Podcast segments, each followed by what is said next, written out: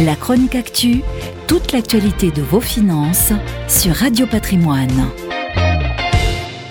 On croyait l'assurance vie moribonde terminée, délaissée par les Français. Il n'en est rien.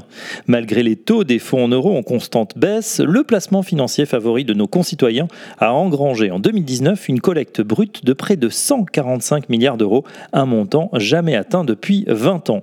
Avec en prime une bonne nouvelle pour les assureurs, les contrats en unité de compte, les fameuses UC, qui vous permettent d'investir hors fonds euros dans des actions ou des obligations, commencent à rebondir. Ainsi, en décembre, ces fameuses unités de compte recueillent 41% de la collecte contre 23% seulement en janvier, soit la proportion la plus élevée depuis août 2000 en pleine bulle Internet. Au total, elles représentent près d'un tiers de la collecte brute, soit près de 40 milliards d'euros.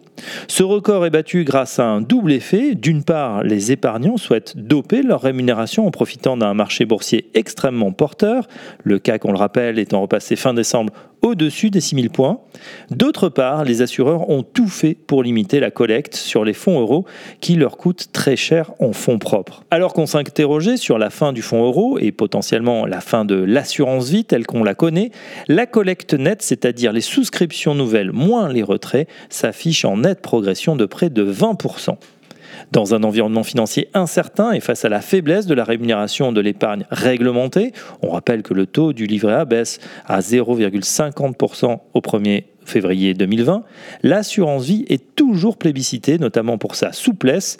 Au-delà du famélique fonds euro, on a tout intérêt à diversifier sur un grand nombre d'actifs à travers différents supports immobiliers, des OPCVM et plus récemment du capital investissement. L'assurance vie, exception française, demeure bel et bien le couteau suisse de l'épargnant.